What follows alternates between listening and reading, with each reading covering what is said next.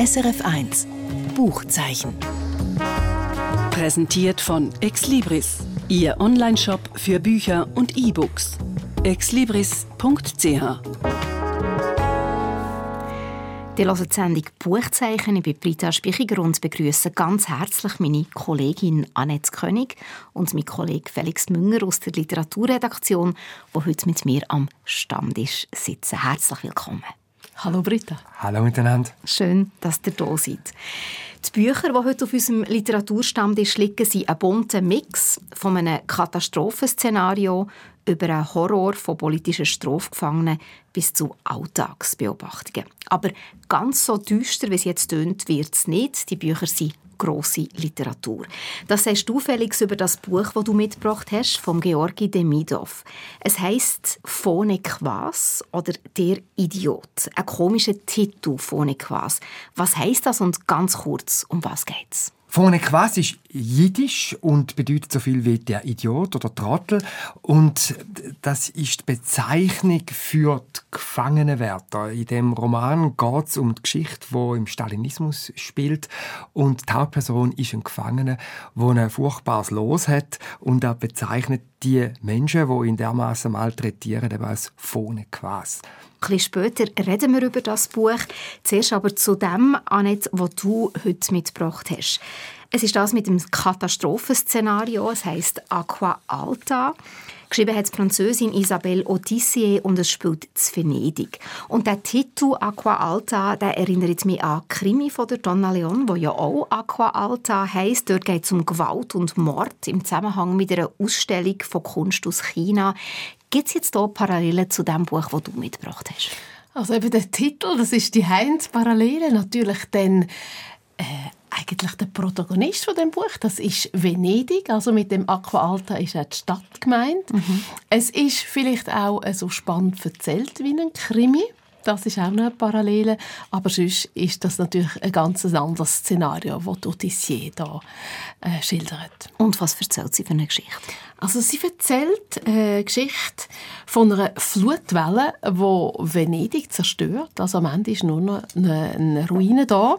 Und die Flutwelle ereignet sich 2021. Also wir sind hm. jetzt eigentlich zeitlich schon fortgeschritten. Es ist mhm. ein sehr ein gegenwärtiger Roman. Die Odyssee erzählt eigentlich eine Familiengeschichte. Und äh, Vater, Mutter und Tochter. Der Vater ist Mitglied vom Gemeinderat, also er ist verantwortlich für alle wirtschaftlichen Belange der Stadt und auch für die Stadtentwicklung und hat dort besondere Ideen, eigentlich den Massentourismus anzukurbeln, um äh, genug Arbeits Arbeitsplätze zu schaffen und auch um das Geld zu reinvestieren und die Stadt ja vom, vom totalen Zerfall aufzuhalten. Und er ist so ein technikgläubiger Typ, der einfach an das Sturmflutprojekt glaubt. Also, dass man eben mit Technik kann, das kann verhindern. Ja, die Folgen vom Klimawandel und auch von, von dem Massentourismus, von diesen x Kreuzfahrtschiffen, die dort verkehren und so, die die Lagunen schädigen, aufhalten. Mhm. Ähm, und dann hat man und er stammt aus einem einfachen Geschlecht, aus, er ist, die Familie ist, äh, sind Bauern gewesen. Er hat also eigentlich einen Aufstieg gemacht einflussreich geworden, Geld angehäuft, darum ist das Geld für ihn so ein wichtiges Thema. Mhm. So ein bisschen zu seinem Hintergrund. Das ist der Vater von das dieser Familiengeschichte. von dieser Familiengeschichte. Mhm. Und dann haben wir die Mutter. Die Mutter ist, ähm, stammt aus einem Dogengeschlecht, also ist eigentlich ein verarmtes Patriziertum. Sie ist eine Frau, die in elitären Kreisen verkehrt, die sehr äh, repräsentative Aufgaben hat, die sich, äh, die es geniesst, können, einen einflussreichen Mann zu haben und dann so ein gutes Leben zu führen, die sich nicht wahnsinnig engagiert, eben jetzt für Umweltsachen. Aber sie ist äh, jemand, der ihrer Tochter die Liebe zu der Serenissima weitergegeben hat. Also mhm. zu, zu, zu, zum goldigen Zeitalter von dieser Stadt eigentlich, wo sie immer bedroht sieht und wo sie gerne hätte, dass das wieder zurückkommt. Und die Tochter, die hat das prägt und die studiert Architektur, kommt dort ein bisschen ins Fahrwasser von einem Professor, wo sie aufklärt, wie das eben funktioniert. Die Häuser sind mal auf Stelzen gebaut gewesen, dann ist das Wasser gestiegen, dann ist das Wasser auf einen Spiegel vom, vom vom Gemüse gekommen und dann mit diesen Kapillarwirkungen äh, zieht das Wasser rauf und macht eigentlich äh, das Gemüse eben brüchig, mhm. brüchig, also überhaupt Feuchtigkeit. im Grunde genommen ein reales Szenario, dass so etwas nachher bei, bei einem Erdbeben oder bei einer Flutwelle schneller ja, zusammenbricht, als äh, wenn jetzt eben das alles heil wäre. Mhm. Und die junge Frau, die ist ja, im Prozess vom Erwachsenwerden. Die Geschichte äh, tut sich auch so über vier, fünf Jahre herziehen. Und sie ist nachher sozusagen, ja, findet den Weg, politisch ausgerichtet, so in den Aktivismus hinein. Sie gehört dann zu den Jungen, die gehen äh, auf dem Markusplatz demonstrieren äh, gegen die Kreuzfahrtsgeschichte, gegen den Massentourismus, gegen den Ausverkauf von Venedig. Also das sind jetzt einfach die drei Figuren, die du gesagt hast von dieser Familiengeschichte. Und was passiert im Buch? Die Figuren werden eben dann, kommen geraten immer mehr aneinander. Immer mehr werden die, Poli die Positionen radikaler. Am Anfang ist, ist, die junge Studentin ja noch grün hinter den Ohren, die hat noch nicht große Ahnung und er erfährt dann immer mehr, wie die Stadt eben funktioniert, was Probleme sind, auch durch das Umfeld.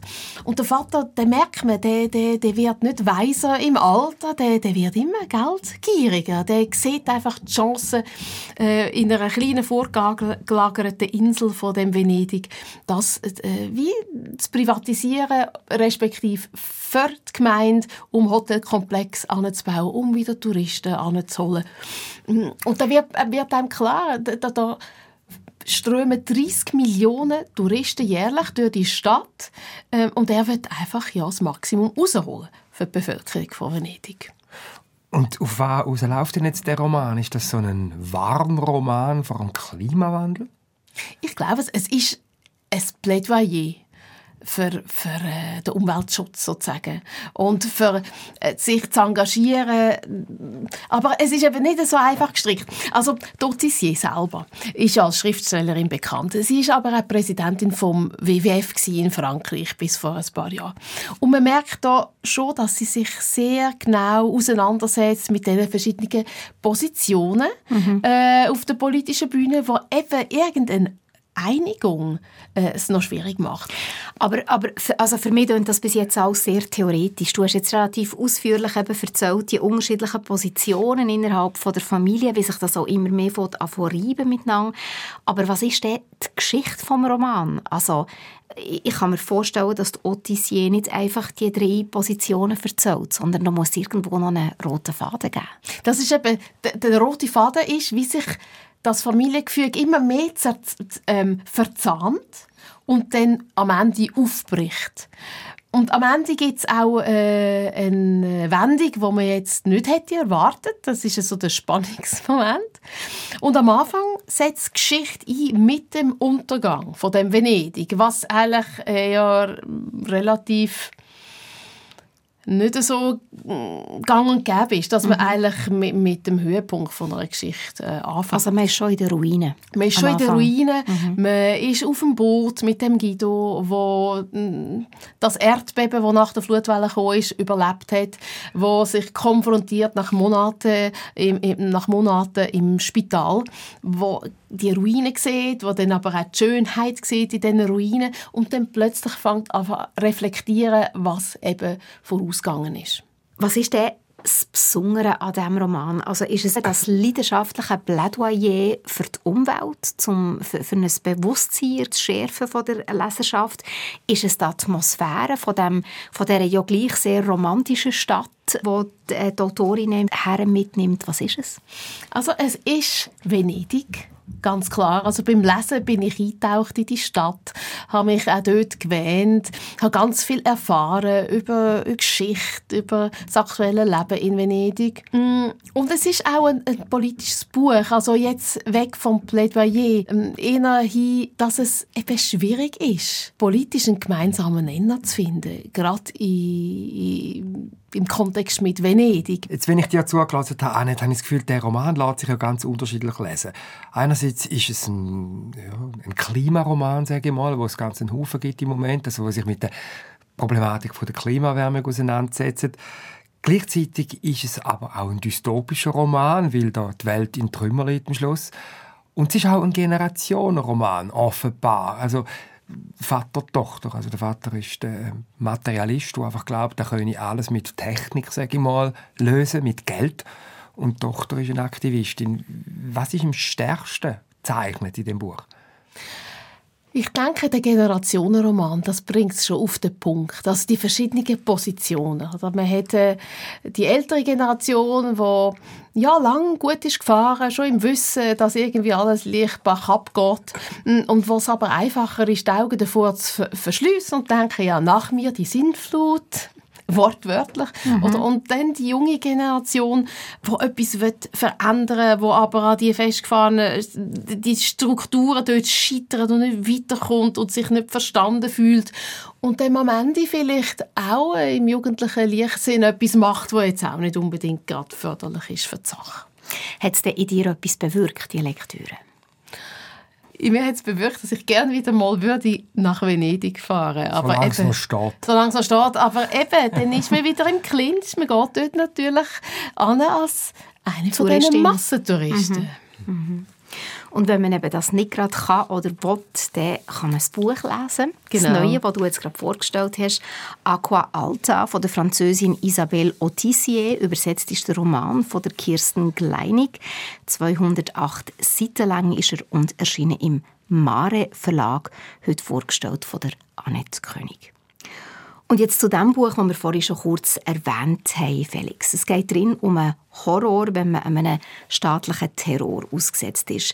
Was das für einen Betroffenen bedeutet, das erzählt der sowjetische Schriftsteller Georgi Demidov in seinem Kurzroman «Phone Quas» oder «Der Idiot».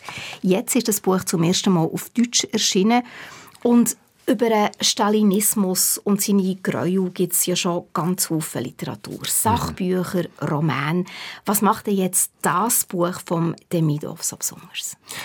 Ja, das habe ich mich sehr schon gefragt, weil ich auch schon einen Haufen gelesen zu dieser Thematik, so die berühmte Alexander Solzhenitsyn und so. Aber das Buch ist doch eins, das liest man in einem Schnurz durch. Mindestens mir ist es so gegangen. Und zwar darum, weil es so die beißende Ungerechtigkeit darstellt, wie ein Mensch in die Maschinerie vom staatlichen Terror geratet, eben zur Zeit vom Stalinismus in der Sowjetunion in den 1930er Jahren.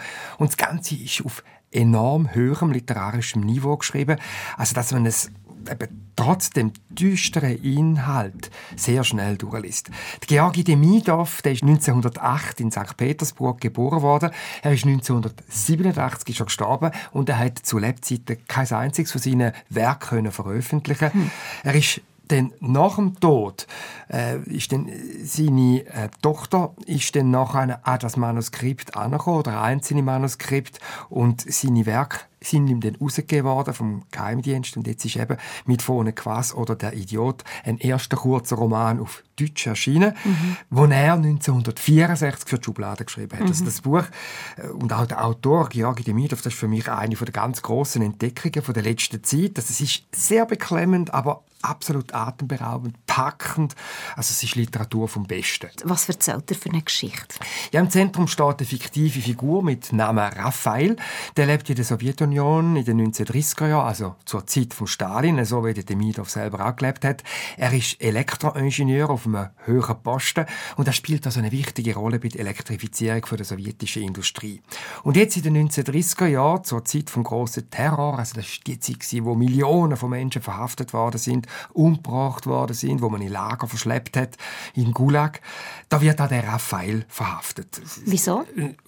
Es gibt keine Gründe. Äh, gegen hm. die allermeisten äh, ist eigentlich gar nichts vorgelegen, aber die Behörden haben die einfach jetzt mal ins Untersuchungsgefängnis gesteckt, also in eine Zelle mit Dutzenden von anderen, völlig überbeleidigt, völlig stickig, völlig heiß. Und die Zeit hm. in dem Untersuchungsgefängnis, die schildert jetzt der Roman. Also das ist die äh, Spanne, ein paar Wochen, ein paar Monate, wo der mhm. dort drinnen schmachtet.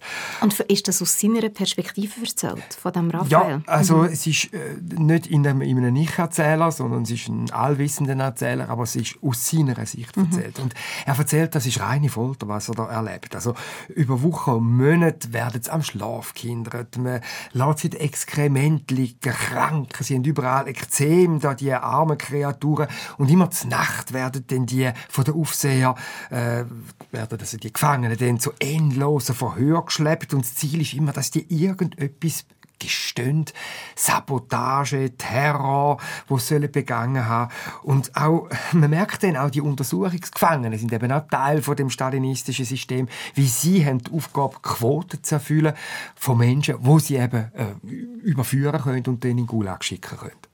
Und am Ende kommt dann die Figur aus dem Untersuchungsgefängnis raus. Ja, ich möchte nicht allzu viel spoilern. Ich kann nur sagen, früher oder später hat jeder gestanden, oder fast jeder gestanden, was man von ihm verlangt hat. Und also irgendetwas? Irgendetwas, einfach, dass man ihn in Ruhe lässt. Es mhm. ist sogar so verrückt, dass der Gulag äh, bei minus 20 Grad sibirische Lager irgendwie im Osten vom Land schon fast als Paradies angeschaut wird, weil man dort wenigstens schnaufen kann, im Unterschied zu dieser stickigen Zellen. Und der Raphael, das ist dann sehr gut gemacht, der fasst jetzt eben so einen Plan und jetzt kommt der Titel vorne quasi, kommt mhm. jetzt eben ins Spiel, wie er eben könnte freikommen. Und zwar macht er das so, dass er die Wörter, die er alle als vorne quasi, das ist eben das jiddische Wort für Trottel, ähm, haltet, dass er irgendetwas völlig Monströses behauptet und er beschließt, dass er jetzt würde denen sagen, als Elektroingenieur hätte er extra schlechten Strom hergestellt, um nachher die sowjetische Industrie zu schädigen. Also da gehen denen die Maschinen kaputt. So mhm. etwas kann niemand, aber die vorne quasi, also die Trottel von Verhörer, die werden ihm das glauben und sie mhm. werden dann sofort in den Gulag stecken und wenn er dann dort ist, dann nachher wird er locker können sagen, hey, also ich bin da erpresst worden, selbstverständlich stimmt das nicht und jeder, der ein bisschen Ahnung hat von Elektrophysik, weiß weiß, dass der arme Mensch zu Unschuld verurteilt worden ist. Aber es kommt dann eben anders raus. Er macht Rechnung da ohne den Wirt, der mhm. Raphael. Aber mehr möchte ich da nicht verraten. Es ist auf jeden Fall so, dass am Schluss der Raphael dann eben selber an vorne quasi wird. Wow. Das habe ich jetzt nicht erwartet. Äh, erzählt hier der Autor, der Georgi Demidov, auch seine eigene Geschichte? Also sind da auch eigene Erfahrungen reingeflossen? Ja, also das ist äh, selbstverständlich sehr autobiografisch. Es ist jetzt nicht einfach seine Lebensgeschichte, es ist nicht, ein, äh, es ist nicht eine Autobiografie, aber es ist sehr stark von ihm inspiriert. Auch der Demidov war Physiker, also ganz ähnlich wie der Raphael. Und er hat eine furchtbar tragische Geschichte. Auch die ist übrigens dann noch erzählt, hinten dran einem Nachwort, wo sehr packend zu lesen ist. Es geht so als Herz. Er hat von sich selber gesagt, der Georgi Demidov, er sei dreimal vom Sowjetstaat umgebracht worden. Und zwar ähnlich wie seine Romanfigur Raphael ist auch er in den 30er Jahren vom Staat verhaftet, verhaftet worden. Und das war sein Ende als Physiker. Das war sein erster Tod. Mhm. Dann haben sie ihn in den Gulag gesteckt und dort hat er Höllenqualen äh, gelitten. Er war 14 Jahre lang dort. Gewesen, hat es dann aber überlebt.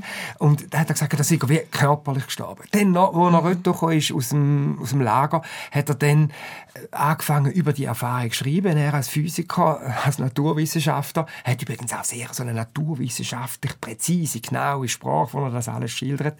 Also er hat angefangen, darüber zu schreiben und hat das auch gemacht, hat nichts können publizieren, ist aber unter Beobachtung immer vom KGB, also vom Geheimdienst. Mhm. Und 1980, kurz vor der Sommerolympiade in Moskau, dort mal, ist der KGB bei ihm eingedrungen und hat ihm alle Manuskripte weggenommen und die Schreibmaschinen auch. Da war er verloren als Schriftsteller, weil ihm sein Finger abgefahren war im sibirischen Straflager. Der hat also nicht mehr schreiben und hat das Gefühl, alle Manuskripte sind weg. Das war sein dritter Tod in dem Sinn.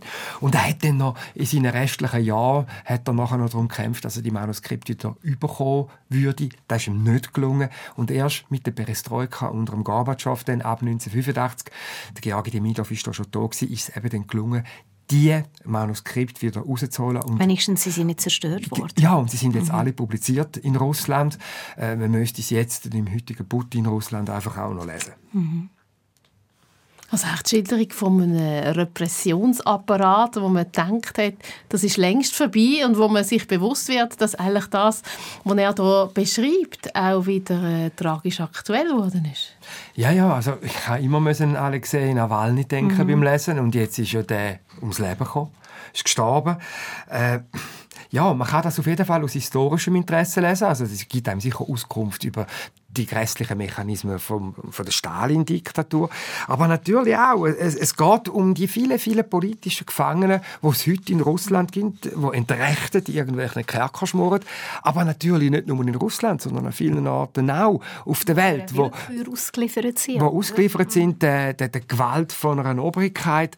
Und schlussendlich, glaube ich, geht es in dem Buch dann weit über den Stalinismus und über russische Thematik raus um die Frage, letztlich, warum tun eigentlich Menschen, Menschen das an. Weil das Interessante ist ja, dass auch all die Wärter und Verhörer oder also all die Beamten auf mittleren und tieferen Chargen ja alle mitspielen. Mhm. Also es ist eigentlich letztlich die Frage, woher kommt das Böse in unsere Welt, wo das Buch äh, so mhm. Oder eben vielleicht auch, was entwickelt es für eine Dynamik, oder? Ja. Das ist ja so wie ein, ein Dominospiel, wo das einfach irgend weiter, weitergegeben wird.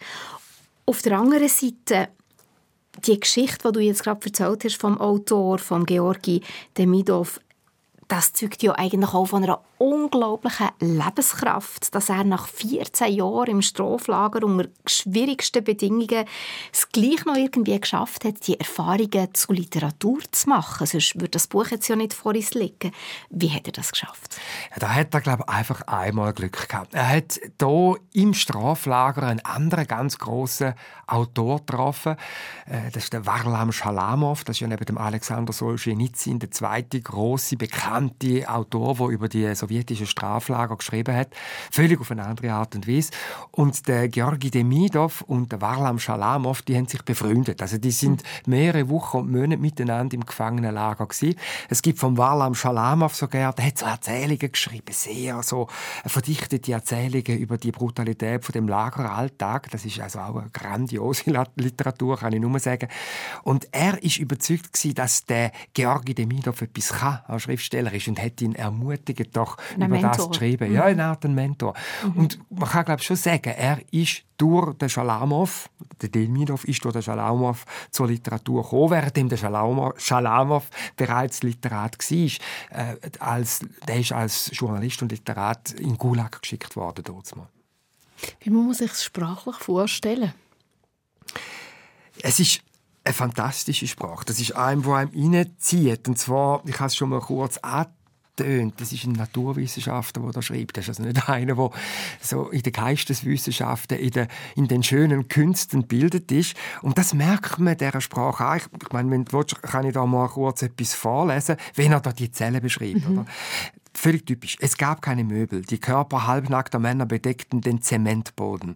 Sie waren so dicht gepackt, dass derjenige, der seinen Platz an der Schwelle eingenommen hatte, gegen die Zellentür gepresst war. Weder Gesichter noch einzelne Menschen waren sichtbar. Eine schummrige, ausgehöhlte Lampe unter der Decke warf spärliches Licht auf die baufälligen Wände des Betonsacks und ein viereckiges, vergittertes Fensterchen, hinter dessen schmutzigen Scheiben Eisenrost braunte. Also das ist so das hm. analytische, Sehr absolut nüchtern, ja, mhm. wo so faszinierend ist.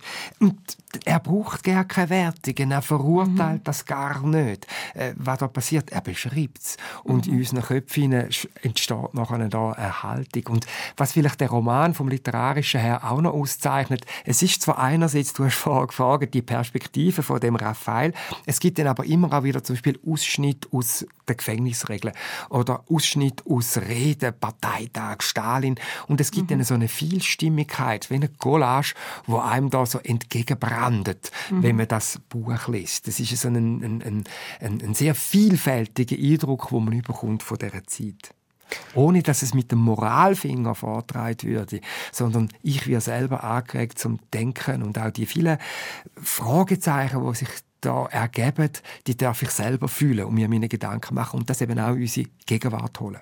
Und gleichzeitig wird man gefühlsmäßig nicht überfordert. Nein, also es ist schon ein Buch, wo ich zum Teil fast nicht mehr zum Schnaufen bin, wo ich das Gefühl habe, mein Gott, das nimmt mir ja die Luft weg. Die, die, die, die Gewalt, wo der Mann oder die Männer in dem, in dem Knast müssen erleben. Also ich habe noch nie so eine plastische Schilderung von einem Gefängnis gelesen. Die Unmenschlichkeit und ich weiß, es ist noch viel, viel schlimmer mhm. als das, was da beschrieben ist. Nämlich meine Fantasie fühlt da noch ganz einen Haufen auf. Mhm. Oder eben auch die, die Vielstimmigkeit, die du mhm. vorhin gesagt hast, wo man nachher sieht, was da noch alles hinten dran steht, hinter dieser individuellen Erfahrung, eben mit diesen Regeln und diesen Auszügen und so. Du siehst, was das für eine Gewalt ist wo da vielleicht noch hinten dran steht. Es ist der Eindruck von einer Allmacht, wo mhm. das einzelne Menschli verdruckt wird. Aber ich meine, mit dem Wissen darum, dass eben auch in dieser Niedertracht und in dieser Hölle solche wunderschöne Poesie entstehen Dass da eine Figur ist wie der Raphael, der mit einem grimmigen Humor, Humor eine Gegenstrategie entwickelt, wie er sich aus der Verlorenheit könnte befreien. Das hat etwas unglaublich Positives. Mhm. Es entwickelt auch sprachlich eine grosse Poetik. Und wenn man nachher noch dazu nimmt, dass der Autor selber das nicht mehr erlebt hat, wie das alles publiziert wird, aber wenn ihm sein Lebenstraum der, der mit den abgefahrenen Fingern, wo, man, wo sie die Schreibmaschine noch weggenommen haben, oder? Zum niederzahlt, dass der am Schluss gönnt, dass am Schluss alles publiziert wird, das löst ein unglaubliches beglückendes Gefühl, mhm. trotz allem eben aus. Also, mhm. man hat doch das Gefühl, die Poesie, die Schönheit, die Worte, die gönnt, mindestens jetzt in dem Fall, gegen die Übermacht, die eben erdrückend erscheint. Jetzt bin ich ein bisschen poetisch geworden. Ja, du bist gerade sehr poetisch geworden, aber, aber sehr, sehr poetisch, pathetisch, sehr leidenschaftlich, aber eben auch sehr schön, dass man eben auch sieht, so ein Buch, wo man vielleicht denkt, oh, das ist düstere Literatur, wieso soll ich mir das antun? Am Schluss bekommst du eben gleich noch etwas daraus raus. Georgi Demidov, Phone Quas oder Der Idiot aus dem Russischen von der Irina Rastorgueva und dem Thomas Martin, erschienen bei Galliani und 208 Seiten lang, heute vorgestellt vom Felix Münger. Und das andere Buch, das wir heute auf dem Tisch haben, das heisst Aqua Alta von der Isabelle Otissier. Die Annette König hat es heute mitgebracht. Danke, Annette und Felix, dass ihr heute mit mir an Literaturstammtisch gesessen seid. Danke dir. Danke auch. Und ja, zum Schluss noch ein Kurztipp. Von nahen Dingen und Menschen heisst eine Sammlung von kurzen Geschichten, die sich wunderbar eignen als Lektüre zwischendurch. Geschrieben hat sie der deutsche Autor Hans-Josef Orteil. Von nahen Dingen und Menschen erzählt aus dem Alltag oder von Erinnerungen vom Autor. Das Schöne daran, die Beschreibungen wecken gerade automatisch eigene Assoziationen. Zum Beispiel erzählt Hans-Josef Orteil, wenn er die Uhr von seinem Vater am Handgelenk trägt. Und wie fast jedes Mal, wenn er sie anschaut, wenn er dann daran denkt, was sie seinem Vater bedeutet hat und was die Erinnerung für ihn jetzt bedeutet. Oder er erzählt, wenn er sein erstes Fasnachtskostüm zusammengestellt und dann zum ersten Mal gemerkt hat, was für eine Aussagekraft das Kleider haben. Es geht in diesen Geschichten aber auch um Menschen. Zum Beispiel um seinen alten Freund Peter, der so gut zulassen kann und immer die richtigen Fragen stellt. Und während ich das alles sage, kommt euch vielleicht auch sogar schon in Sinn, was dir für Erinnerungsstücke von euren Eltern habt, wie dir Moden entdeckt habt oder welche Freundin das am besten zulassen kann. Der Hans-Josef Ortel schaut aber auch raus in die Welt und regt dem zum Beispiel an, sich auch auf anderen Kanälen als die, die man schon kennt, zu informieren. Er erzählt zum Beispiel, wie seine 90-jährige Nachbarin aufgehört hat, Newsbeiträge zu schauen und jetzt Texte von ukrainischen Autorinnen und Autoren liest. Der Hans-Josef Ortel schreibt in dieser Sammlung, wie wenn er mit einem am Küchentisch sitzen und erzählen Schnörkellos, unterhaltsam und bluthaft. Ein Buch, wo man sich freut, wenn es einem Gesellschaft leistet. Von nahen Dingen und Menschen, geschrieben vom Hans-Josef Orteil, erschienen im Verlag Dumont 288 Seiten lang. Und das ist es vom Buchzeichen heute. Mein Name ist Britta Spichiger. Schön, wenn ihr auch nächste Woche wieder mit dabei seid. Gleicher Sender, gleiche Zeit. SRF 1 Buchzeichen. Präsentiert von Exlibris, Ihr Onlineshop für Bücher und E-Books exlibris.ch